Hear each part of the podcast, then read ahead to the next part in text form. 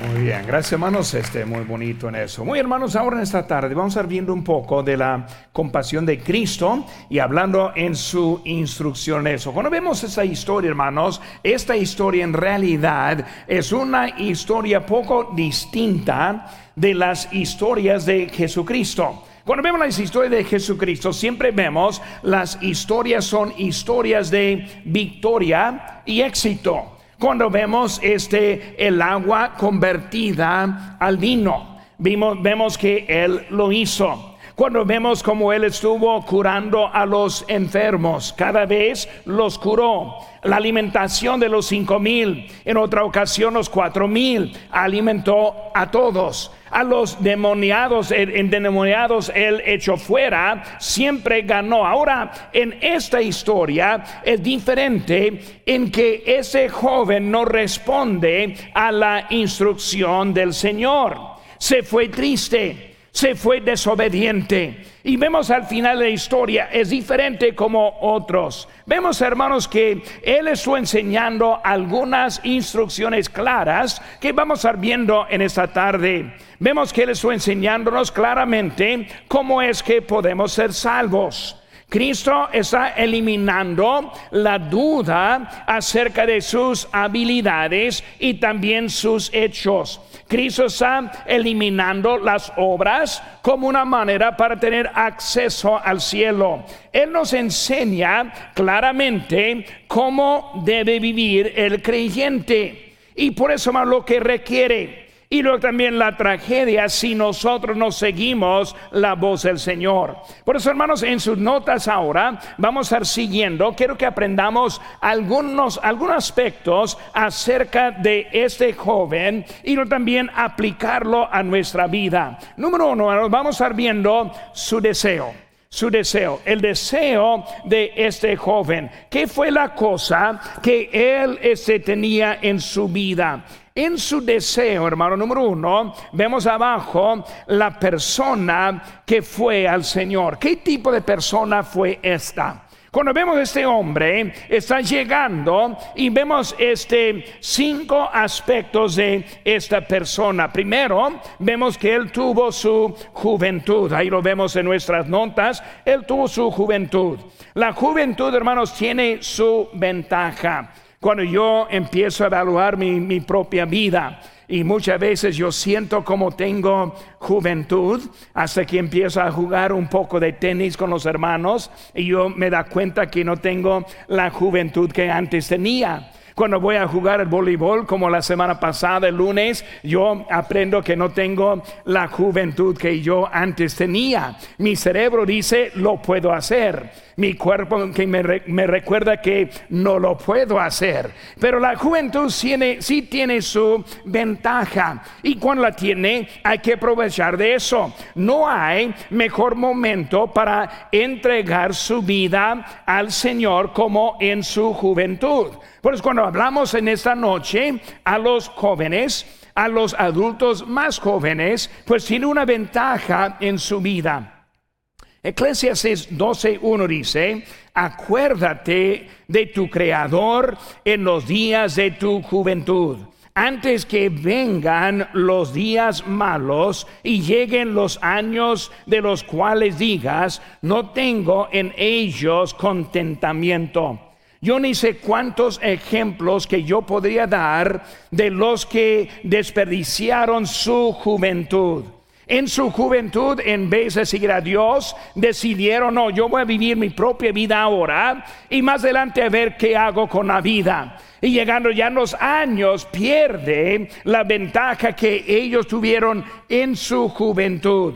Cuando hablamos de la salvación, la juventud es una ventaja. Yo tuve siete años de edad cuando recibí a Cristo como mi salvador personal. Yo fui criado en un hogar este cristiano y por eso cuando yo veo mis ventajas, muchas son de la juventud que yo respondí al evangelio con mi vida, con el servicio. Hermano, la vida, aunque al joven parece que está muy larga, en realidad está muy corta. Aunque piensa que pues tiene otro día y otra oportunidad, rápidamente aprende que se acaban las oportunidades y el tiempo como uno tiene. Por eso cuando hablamos de la, de la juventud para servir a Dios es el momento. Por eso el joven tuvo su juventud. Número dos, vemos que él tuvo sus riquezas.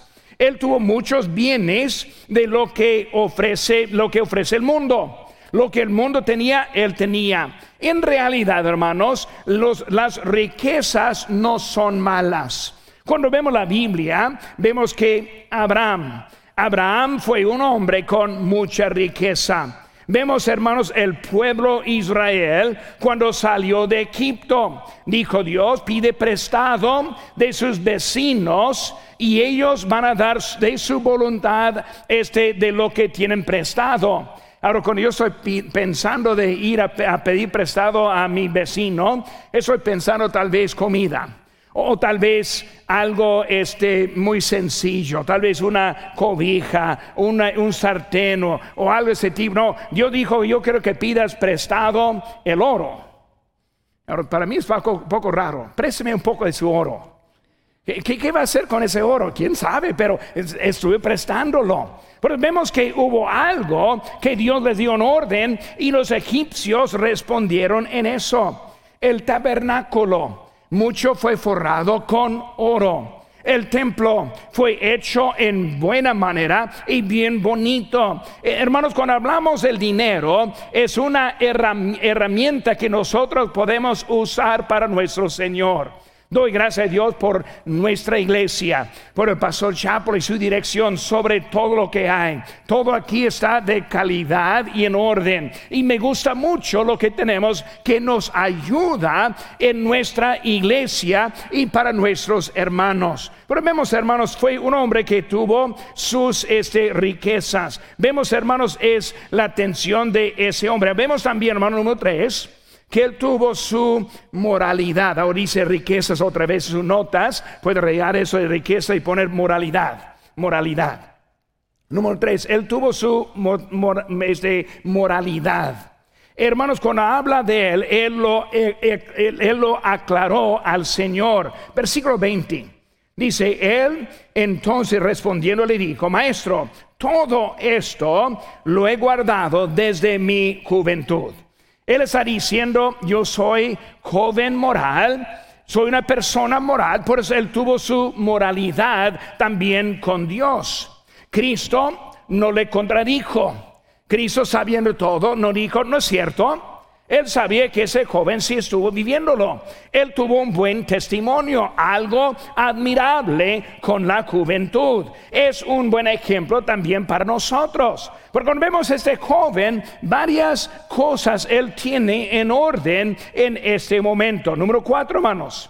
Él tuvo su posición tuvo su posición. Lucas 18, 18 dice, un hombre principal le preguntó diciendo, Maestro bueno, ¿qué haré para heredar la vida eterna? Un hombre principal, posición. Él fue un principal en la sinagoga, fue un hombre religioso un maestro, uno que atendía a la gente. Hay que recordar que Cristo siempre enseñaba en las sinagogas y hay que recordar que él siendo estando allí este joven obviamente fue uno que también escuchaba al Señor cuando estuvo enseñando en la sinagoga. Vemos que ese hombre fue un hombre de influencia en la sinagoga, un principal fue uno que estuvo trayendo las lecciones a la gente, enseñándoles a ellos.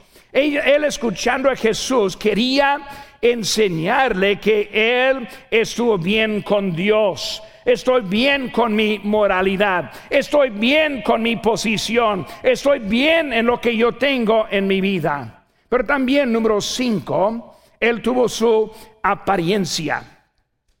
Tuvo su apariencia. Y en realidad lo vemos como el joven ideal. Si está hablando de un joven que estamos pensando, ese es el ejemplo a los jóvenes, este joven también sería eso. Por eso en él que estoy haciendo es una buena persona para dar buenas influencias, un hombre moral y que vivía una vida recta, un hombre que aparentemente tuvo todo en orden. Y él está llegando a Cristo ahora avisándole, aquí estoy yo. Pero vemos, hermanos, en el CISO B el problema que él tenía. Ahora, con todo lo que hacía bien, pues también fue algo de que tenía. Versículo 17, vemos que este, hablando de una cosa, este que le faltó. Con eso llegando allí, él estuvo llegando, pero con algo faltando. Cristo dijo una cosa te falta, pero en realidad él ya sabía que fue algo que le faltó. Es por eso que él fue al Señor versículo 17. Es por eso que no estuvo satisfecho en su propia vida. Él sabía que algo le faltó. Y hermanos, en realidad cuando vemos el mundo, el mundo ya sabe que le faltan. Saben que hay algo que no está bien en sus vidas. Con todas sus riquezas, su vida estaba insatisfecha. Sus actividades religiosas le dejaron inseguro. Le faltó la paz y la tranquilidad en su vida. Por eso algo le faltó, obviamente, hasta con su propio testimonio. La verdad en su problema, hermanos, es que puede tener todo lo que necesita para vivir y, estar, y no estar preparado para morir. Puede estar bien en su vida con una buena casa, un carro, un buen trabajo, todo en orden, pero puede estar bien para vivir, pero no bien para morir. Eso fue la cosa con este joven. Puede tener lo que necesita y lo que quiere y todavía no tener paz en su propia eh, vida con Dios. Para muchos, a la apariencia, sí están bien y están en orden, pero adentro hay algo que le está faltando. Así fue ese joven. Su apariencia, todo afuera, es un hombre ejemplar, pero él sabía que fue algo que le, que le faltó. Hermanos, en este mensaje es un mensaje en realidad de esperanza. Porque pueden tomar la vida de uno como él y aprender lo que fue la cosa que le faltó. Número dos, hermanos, vemos ahora la decepción. La decepción. Ahí cuando está hablando allí, él pensando y él quería palabras de afirmación. Él pensó que sabía mucho, pero vemos que estoy viendo en decepción. En Sisua vemos su confusión, su confusión. Él llegando no sabiendo lo que fue lo, lo bueno. Ahora cuando pensamos en él, en su confusión, primero quiero que veamos unas cosas que él hizo correctamente. Él estuvo correcto en varias, en varias áreas. Vemos que él en un aspecto, él fue a la persona correcta. Pero cuando él tuvo esta duda, él no fue a otro como él. Hoy en día vivimos en tiempo cuando nadie quiere ir a Dios y a su palabra. Quieren entrar en Facebook. ¿A qué están diciendo los demás? Quiero ver lo que está la opinión de otros pastores y predicadores, otros jóvenes como yo. Como yo, bueno, pues por ahí, ¿verdad? Por ahí.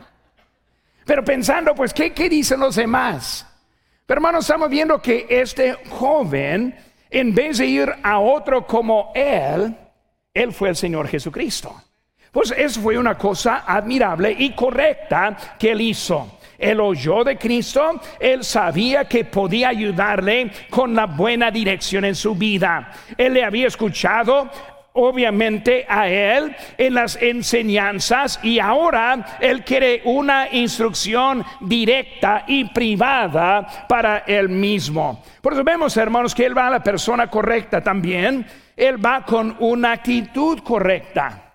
Porque cuando vemos lo malo que hizo, y como salió al final de esa historia, Él está en orden varias, en varias áreas. Él está en orden con la persona, está en orden con la actitud. ¿Cómo es? Él vino corriendo, vino corriendo. Él tuvo prisa por lo que estoy haciendo. Es otra cosa hoy en día. Nadie tiene prisa. Yo estuve en el semáforo el otro día y se pasó adelante un joven delante de mí caminando. Pero yo no creo que él quería ir a ningún lado. Yo, estoy esperando, él necesitaba un bastón, algo para poder caminar. Yo quería bajarme para enseñarle cómo caminar, porque él no sabía. Todo el mundo tiene, todo el tiempo tiene para caminar. Este vino corriendo. Él vio necesidad y urgencia en este momento. Hermano, cuando vemos lo que hizo mal, vemos lo que hizo bien. Uno es que él anduvo con prisa en ese momento. Vio la urgencia del momento. Vemos también él hincando la rodilla, arrodillado delante del Señor, sumiso al Señor. En vez de decir al Señor, Él ahora está pidiendo al Señor. Ahora va a avisar de varias cosas, pero comienza bien. Arrodillado, Señor, enséñame. Hermanos, en vez de estar tratando de mejorar en nuestra fuerza, Él ahora sabiendo, Él vio que Jesús era digno de su, este, de su momento en ese, en ese día. Él llegó a Él. Vemos también, hermanos, Él fue con el propósito correcto. Por eso fue la persona correcta, actitud correcta y ahora también un propósito correcto. Preguntas sobre la eternidad. Él vio que este mundo está corto, esta vida está corta. Él vio que lo que hacemos ahora importa mucho para el futuro. Por eso pensando en la eternidad. Y es un, es un área que yo veo que a muchos le faltan. Vivan por el momento. Vivan por el dinero. Vivan para la mejor vida. No están pensando que la eternidad está esperando. Pero vemos a él en ese momento, este, preguntando sobre la eternidad, él quería saber de su propia responsabilidad. También él fue en el tiempo correcto. Él fue cuando Jesús estuvo en ese momento. Cristo ahí estuvo, vino corriendo, arrodillado y luego hablando con Cristo. El momento, no esperando hasta que a ver cuándo, Él en ese momento estuvo allí. Pero vemos, hermanos, que Él muchas cosas este, que Él hizo correctamente, pero también él respondió incorrectamente en algunos aspectos también. En esos como eran. Primero, él pensó que pudo ganar la vida eterna. Él pensó que era eh, una manera para ganarlo. Por eso cuando estoy hablando, él está viendo qué haré. La salvación, hermanos, no está basada en qué haré o qué puede hacer. Nada puede hacer. Vemos que él está llegando, pero ahora en una cosa mala. Él quería estar involucrado en su propia salvación. Él pensó, pues ya tengo estas áreas en, en, orden, estos aspectos correctamente, y por eso ya estoy avanzándome en lo que es la vida eterna. Y ahora Cristo tiene que enseñarle que ahora no es lo que tú estás haciendo. Él quería tener la salvación igual como tenía todo lo demás. Versículo 19 nos dice, no, los mandamientos sabes, no adulteres, no, mata, no mates, no hurtes, no digas falso testimonio, no defraudes, honra a tu, a tu padre, a tu madre. Él entonces respondiendo le dijo, maestro, todo esto lo he guardado desde mi juventud. Por eso él quería ganar. Ahora, yo he ganado todo esto hasta el momento, también quiero ganar lo mismo. Por eso pensó que pudo ganarla. Segundo, vemos que la salvación nunca incluye lo que uno puede hacer, nunca. Nunca podemos ir al, Señor este, en una forma de que diciéndole que tan buenos somos nosotros.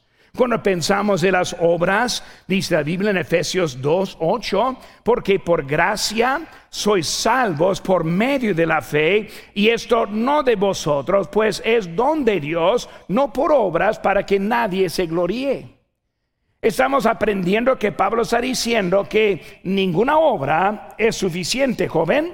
Vienes en orden, buscando bien a Cristo, buena actitud, persona correcta, pero una idea errónea en que pensando que tus obras les iban a ayudar. Es por la misericordia de Dios que tenemos la salvación. Tito 3:5 nos dice, nos salvó no por obras de justicia que nosotros hubiéramos hecho, sino por su misericordia, por el lavamiento de la regeneración y por la renovación en el Espíritu Santo, no por obras, sino por la fe en Cristo. La salvación es acerca de lo que fue hecha, no algo que nosotros hicimos.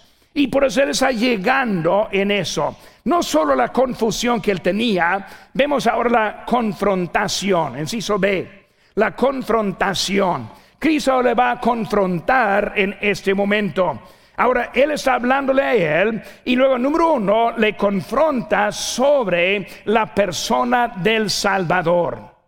Hermanos, este primero en versículo 18 le recuerda que nadie es bueno, solo Dios. Versículo 18. ¿Por qué me llamas bueno? Ninguno hay bueno, sino solo uno, Dios. Ahora, llegando a Cristo, aquí fue su actitud. Él estuvo llegando diciendo algo bueno a él, esperando algo bueno a él mismo. Maestro bueno, ¿qué haré? Pues tú sabes los mandamientos. Ah, estos los he hecho.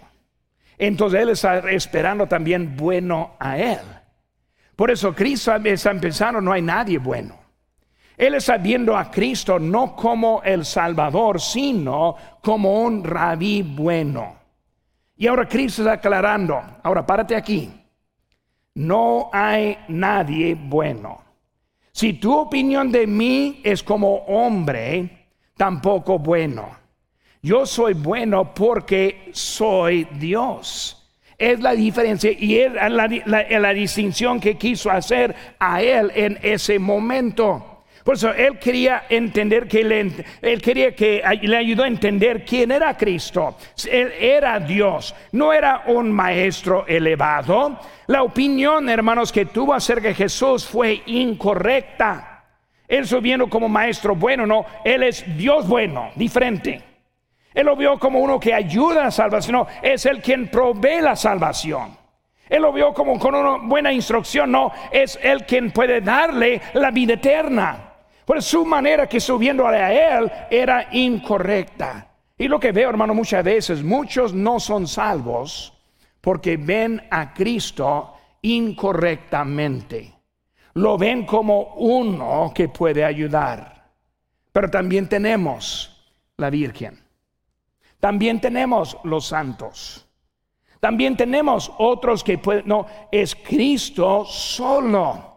Por eso, él ahora está explicando, no hay ayuda solo a él. Le confronta sobre la persona de él. También le confronta sobre el problema del pecado. Él ahora quiere mostrarle que también es un pecador. Como él está justificándose, he vivido una vida recta. Ni una cosa mala he hecho, según él.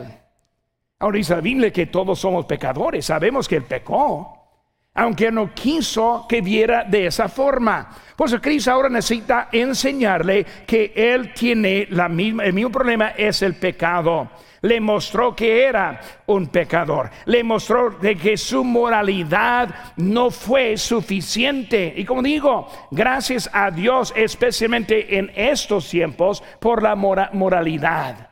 Gracias por los que dejan sus vidas apartadas, que no pierden su inocencia. Los jóvenes, escuchen bien, que no pierden su inocencia en una forma mala aquí como en ese mundo es acostumbrado. Moralidad es bueno, pero no es suficiente. Pero hermanos, que está mostrando quién era. El joven quería demostrar que era tan bueno en que Él es el quien cumplió la ley. y su limpieza en la apariencia no fue suficiente. Jesús respondió con tres cosas importantes y todas diseñadas para ayudarle a entender que era un pecador. Ver lo que está diciendo.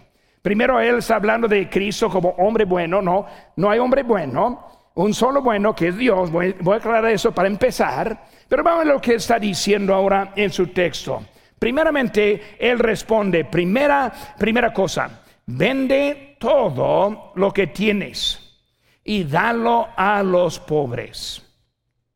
¿Qué cosa? ¿Qué cosa? ¿Qué está diciendo? Que necesitamos vender todo lo que tenemos para poder ser salvo.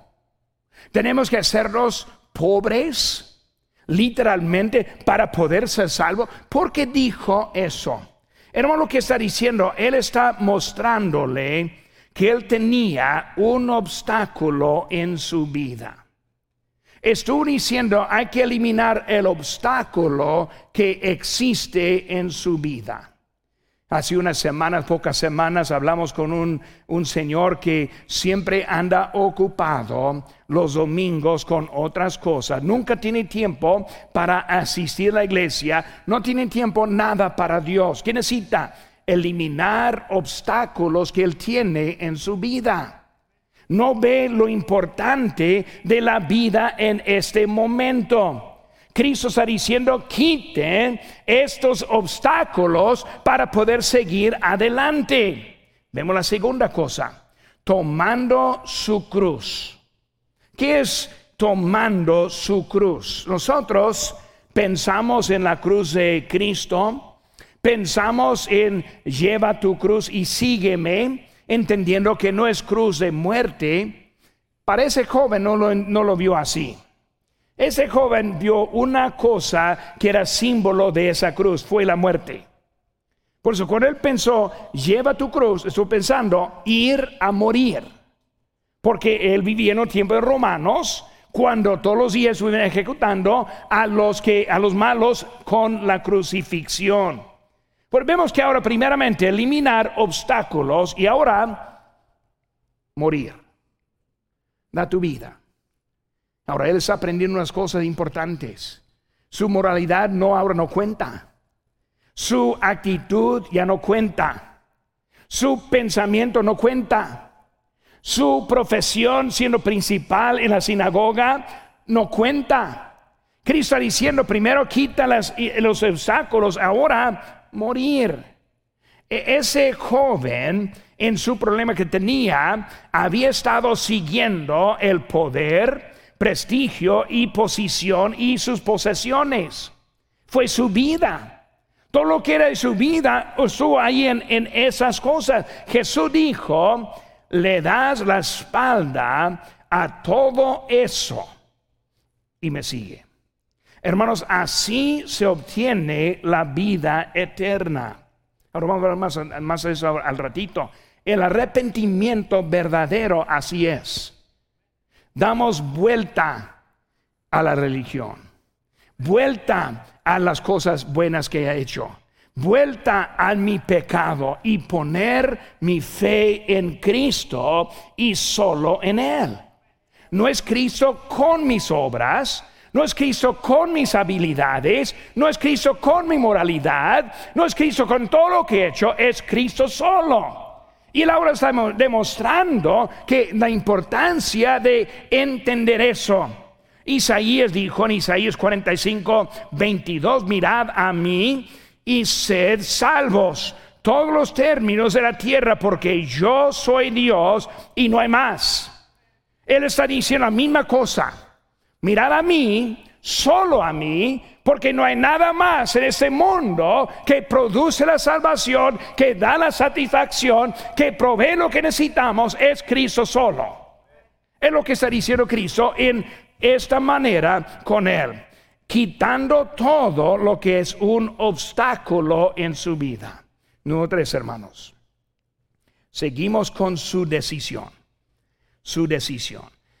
Versículo 22 dice, pero él afligido por esta palabra. Se fue triste porque tenía muchas posesiones. ¿Cómo es? ¿Cómo es que puedo partir de mis posesiones? ¿Cómo es que puedo darle a los pobres? Y por eso fue triste en ese momento. Por eso vemos que fue una decisión terrenal. Una decisión terrenal. Escogió sus posesiones sobre Jesús. Él amaba su dinero más que ser salvo. Cristo, hermanos, nos da la misma decisión en nuestras vidas. Dinero, placer, pecado, familia, independencia, la religión. ¿Lo quieres o quieres a Cristo? Cristo quiere ser número uno y único en nuestras vidas. Porque hay tantos cristianos que batallan en su vida cristiana? Porque nunca aprenden que todo es acerca de Cristo y nada más. El mundo está lleno de cristianos que quieren vivir y gastar todo para este mundo y muy poco para Dios. No quieren obediencia verdadera quieren acomodar su vida y más bien Cristo alrededor de lo que ellos quieren hacer. Ponen su decisión primero y Cristo enseguida. Y nunca encuentran lo que Dios quiere, dar, quiere darnos en nuestra vida. Hermanos, cuando nosotros nos sentamos para planear nuestra agenda, nuestro tiempo, ¿cuántos empezamos con lo que Dios quiere hacer? ¿Cuántos comenzamos con el día en la casa de Dios? Comenzamos el primer diezmo al Señor. Comenzamos con nuestros talentos y habilidades para Dios primero. ¿Cuántos estamos apartando primero a Dios y luego acomodando la vida? Es lo que está diciendo ese joven. Yo quiero ser primero y luego lo demás enseguida. Por eso, hermanos, estamos haciendo la pregunta, ¿realmente vale más ¿Todo eso vale más que su alma? Hermano, nada que vale más que su alma. No hay una creencia que vale más que su alma. Debe entender que es, un, es el valor verdadero que nosotros tenemos. En Marcos 8:36 dice, porque ¿qué aprovechará al hombre si ganare todo el mundo y perdiere su alma? ¿O qué recompensa dará el hombre por su alma? No hay nada, no hay nada que tiene más importancia. Y cada uno de nosotros vamos a terminar la vida en la misma forma, en un ataúd. Todos vamos a presentarnos delante de Dios al final. Por eso, ¿qué estamos aprendiendo? Que hay una forma para llegar bien en ese día. Y lo que está tratando de enseñar a este joven con su vida, es, encontró lo importante, que su religión no fue suficiente, su estilo de vida no fue suficiente. Cristo murió, Él murió, hermanos, e, ese por nosotros, para que nosotros pudiéramos tener la vida eterna. Pues con ese joven vemos su deseo, su decepción, su decisión. Y ahora último, número cuatro, vemos la contestación. La contestación, versículo 21. Entonces Jesús mirándole, le amó y le dijo, una cosa te falta. Una cosa te falta. ¿Cuál fue la cosa que le faltó? Hermanos, en pocas palabras, era eliminar el estorbo. Él llegó con Cristo ya con su propio pensamiento. Me va a aceptar porque. Y empieza la lista. Pero ahora llegando a Cristo, él encontró que todo lo anterior fue un estorbo en su vida. Porque es Cristo quien murió por nosotros. Y nosotros ni una cosa tenemos para apoyarle y ayudarle con esa salvación. Porque vemos, hermanos, estorbos. Hay estorbos este, con su relación y en su relación con su Señor. Vemos, hermanos, un estorbo, cosas, cosas. En Mateo 6, 19, no os hagáis tesoros en la tierra, donde la polilla y el orín corrompen y donde ladrones minan y hurtan, sino aseos tesoros en el cielo, donde ni la polilla ni el orín corrompen, y donde ladrones no minan ni hurtan. Hermanos, no hay seguridad en esta vida. En su vida económica, lo mejor que está ahorrando, y no estoy en contra de ahorrar, en lo mejor que tiene para inversiones, y no estoy hablando en contra de mis inversiones. Pero hermanos, en este mundo no hay seguridad, no hay seguro en nada que hay. Pero en el cielo sí hay. En el cielo sí hay. Yo estoy pensando en esta semana, recordando cuando yo fui a Guerrero, Chihuahua, para iniciar la iglesia bautista Calvario, ahí en Guerrero, Chihuahua. Recordando a los primeros que gané para Cristo. Recordando sus vidas transformadas, siguiendo adelante. Recordando el templo que hicimos. La casa pastoral que está ahí al momento recordando lo que Dios hizo y nosotros tuvimos parte en lo que fue hecho en ese momento.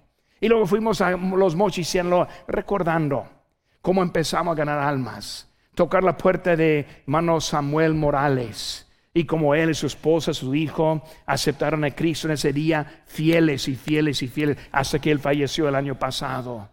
Recordando como Dios, hermanos, esos son los tesoros del cielo. Cada vez que damos algo a la obra misionera, apoyamos a un misionero como yo en ese tiempo para evangelizar y guardar tesoros en el cielo. Este mundo, hermano, no lo tiene. Yo he comprado en este mundo unas camionetas nuevecitas. Fui a la agencia, la saqué, uff, qué chulada. Pero saben que hermanos, no duraron. Ya no están, quién sabe, a lo mejor ni están en la carretera hoy en día. Pero hermanos, las almas siguen viviendo. Vemos muchas veces cosas cuando en realidad hay algo mucho más que lo que nosotros tenemos. En la juventud, jóvenes, empiecen ya a aprender la verdad de sembrar para el cielo.